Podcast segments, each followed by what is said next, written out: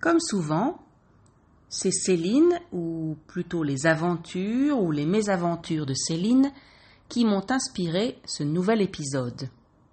Alors, qu'est-ce qui s'est passé cette fois-ci avec Céline?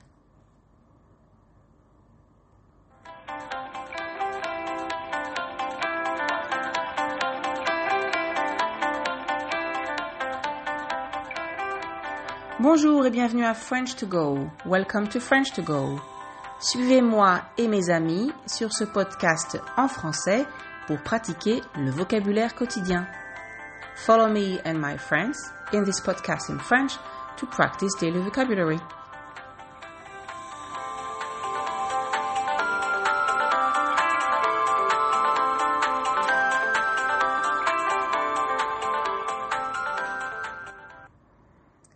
J'espère que vous allez bien.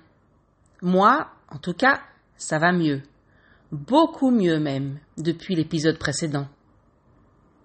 Et comme souvent, c'est Céline, ou plutôt les aventures ou les mésaventures de Céline. Une mésaventure, c'est une aventure problématique. Donc, ce sont les aventures de Céline qui m'ont inspiré ce nouvel épisode. Alors, Qu'est-ce qui s'est passé cette fois-ci avec Céline?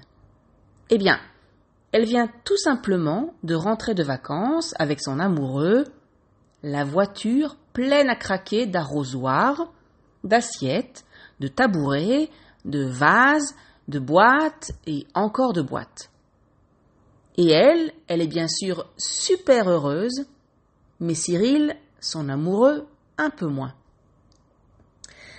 Pour que vous compreniez un peu plus, il faut d'abord que je vous dise que Céline et Cyril sont partis une semaine en voiture en Provence et qu'ils ont notamment visité la jolie petite ville de l'île sur la Sorgue.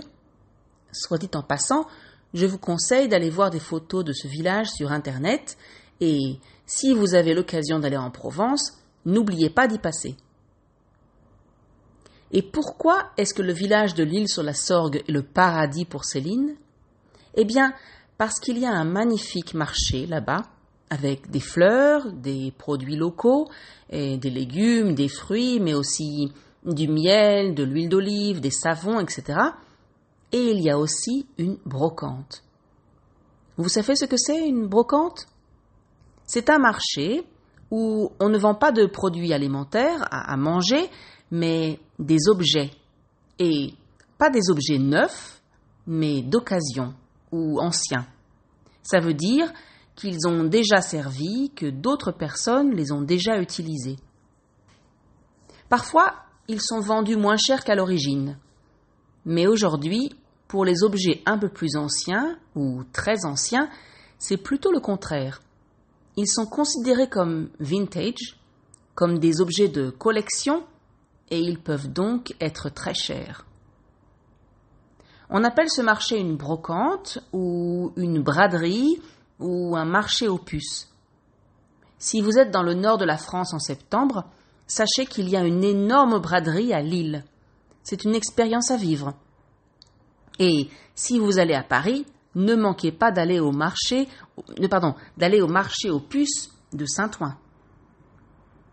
Bon, pour en revenir à Céline et à son amoureux, et à leur humeur au retour, donc Céline aux anges, aux anges ça veut dire qu'elle est très très très très heureuse, et Cyril un peu énervé, le truc c'est que Céline adore les objets d'occasion. Et donc, elle adore les marchés aux puces et les brocantes. Donc, elle a traîné Cyril, traîner une personne, ça veut dire la forcer à aller quelque part. Donc, elle a traîné Cyril au marché de l'île sur la Sorgue et elle a remené Attendez, attendez. Je retrouve la liste de tous les objets dont elle m'a parlé. J'ai tout noté. Alors, un set d'assiettes en porcelaine avec des dessins de petits papillons, un set incomplet, et c'est pour ça qu'elle l'a eu pour pas cher, euh, un petit vase vintage bleu turquoise, un grand vase soliflore, ça veut dire pour une seule fleur, une vieille carafe en verre avec la marque Ricard, le pastis, euh, des verres à thé style du Maghreb, des vieilles cartes postales de la Provence, un poster de euh, je ne sais plus quoi, euh, un tabouret en bois et en corde, mais en assez mauvais état. Donc euh, elle va devoir le retaper ou le rénover. Ça veut dire en fait le, le réparer ou le modifier peut-être, le repeindre, etc.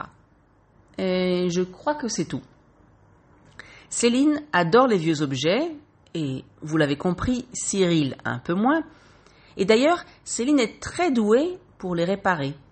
Donc, peu importe s'ils sont rouillés, cassés, fissurés, si les appareils électriques ne fonctionnent plus, elle arrive toujours à leur redonner vie, ou en tout cas une certaine vie.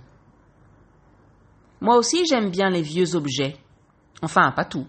Mais je suis beaucoup moins douée que Céline, et après quelques essais plutôt ratés, j'ai compris que je devais éviter d'acheter des objets qui nécessitent un relooking, pour parler bien français. Et donc, enfin, une rénovation. Mais j'aime bien aller dans les boutiques d'antiquaires. Vous savez, là où on trouve des meubles du, 19e siècle ou de l'époque de Louis XIV ou de Louis XVI, des commodes, des bureaux, des armoires, des chandeliers. Vous avez vu la série française Lupin sur Netflix? Vous vous souvenez de la boutique de l'ami d'Assane Diop? Eh bien, voilà, j'adore ce genre de boutique. Mais bon, c'est pour rêver. C'est plus pour visiter comme dans un musée. Parce que, d'abord, c'est très très très cher. Et puis, Franck, mon mari, n'acceptera jamais d'acheter un meuble ou une lampe comme ça pour notre appartement. Franck aime les objets et les meubles modernes. Euh, les meubles télé blancs et brillants, les lampes simples avec un abat-jour uni. Un abat-jour, c'est ce qu'il y a autour de l'ampoule pour que la lumière ne soit pas directe. Donc, euh, dans les tons blanc, gris, beige. Il aime les tables à manger en verre, les chaises à barres, les plans de travail en granit. Le, plan de travail, c'est l'endroit dans la cuisine où on prépare les repas. Comme vous pouvez l'imaginer, on a dû faire des compromis. Ça veut dire que j'ai accepté certains meubles que je n'aurais pas forcément choisis et il a dû accepter d'autres choses, notamment des petits objets, un vase, une plante dans un pot en osier, etc., que j'ai ajouté pour donner un peu de vie à notre appartement. Mon seul recoin, c'est l'endroit qui est juste à moi, c'est un petit bureau, chez nous, que j'ai meublé comme je le voulais parce que je suis la seule à l'utiliser. Alors, j'ai mis une vieille bibliothèque que j'ai trouvée chez mes parents, et j'y ai mis plein de livres, bien entendu, mais aussi des petits trucs que j'ai achetés au fil des années. On appelle ça des bibelots. Les bibelots, donc, c'est des objets qui ne servent à rien.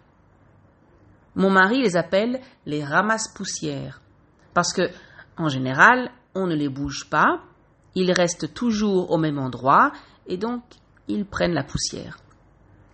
Alors, pour vous donner euh, euh, des exemples, j'ai mis hum, des petites boîtes en émail, euh, une jolie boîte en métal recouverte de tissu rose à fleurs, Hum, des figurines, une petite lampe, des bougies, un pêle-mêle. Un pêle-mêle, c'est un cadre où on met plusieurs photos.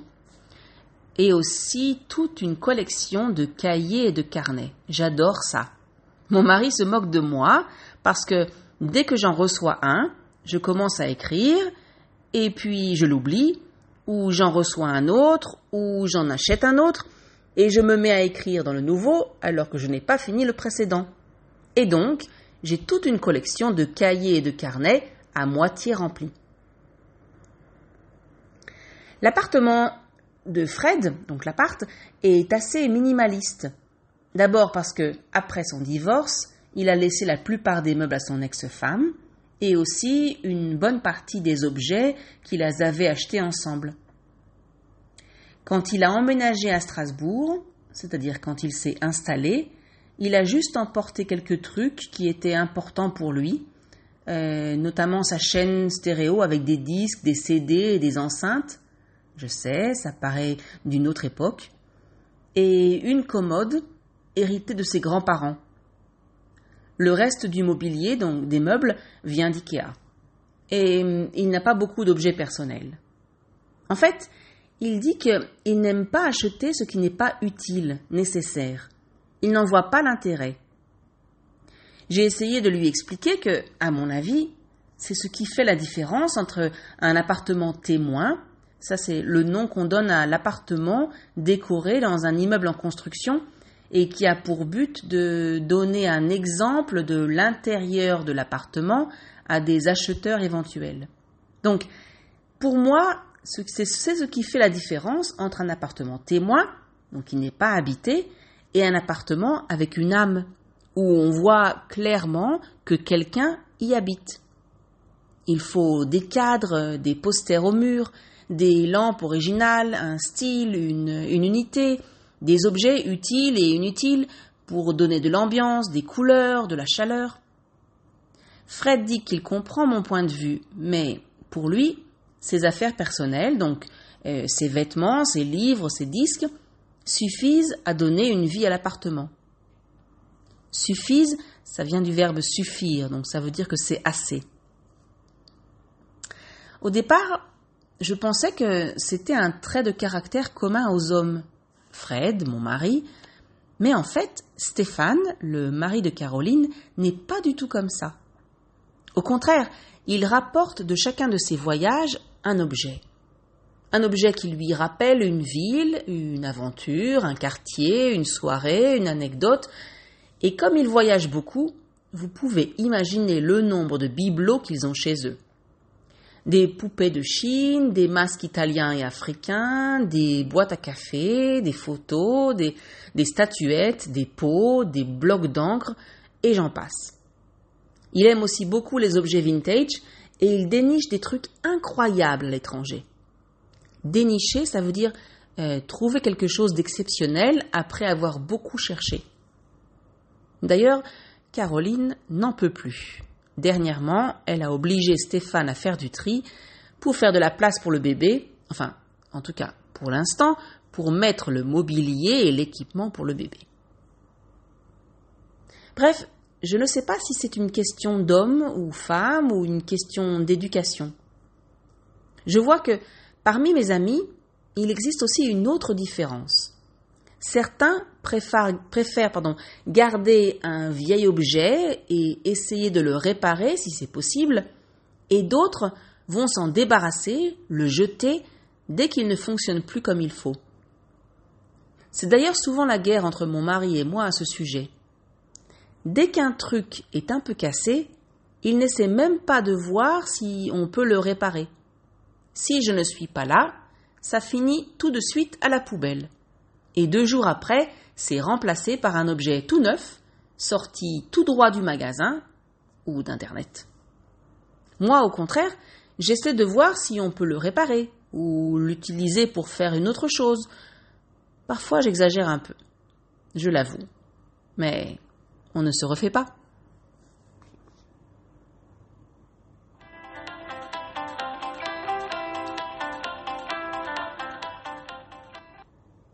Alors, aujourd'hui, pas de partie spéciale pour le vocabulaire parce que ben, tout est déjà dit, mais je voudrais juste préciser deux choses.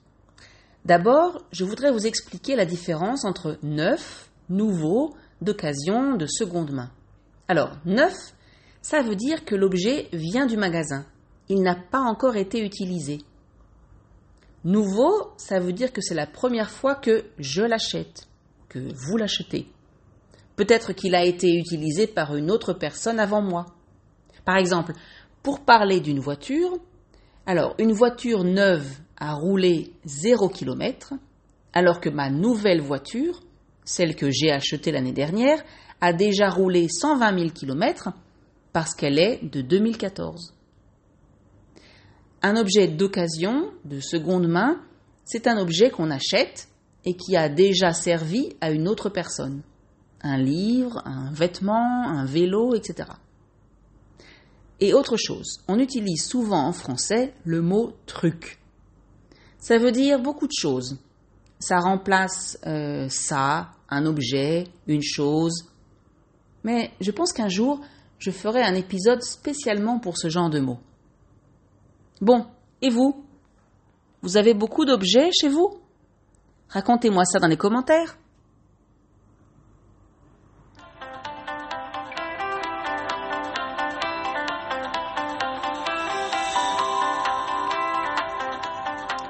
Et voilà, c'est fini pour aujourd'hui. That's it for today.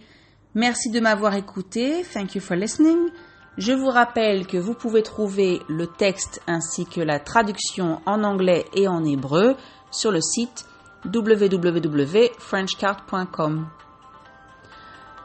I remind you that you can find the translation as well and the transcription as well as the translation into English or Hebrew on the website www.frenchcart.com. Je vous invite à vous inscrire, à vous abonner, pardon, à ce podcast et à me laisser des commentaires. It would be very nice if you could subscribe to this podcast and leave me some comments. Je vous dis à bientôt pour un prochain podcast.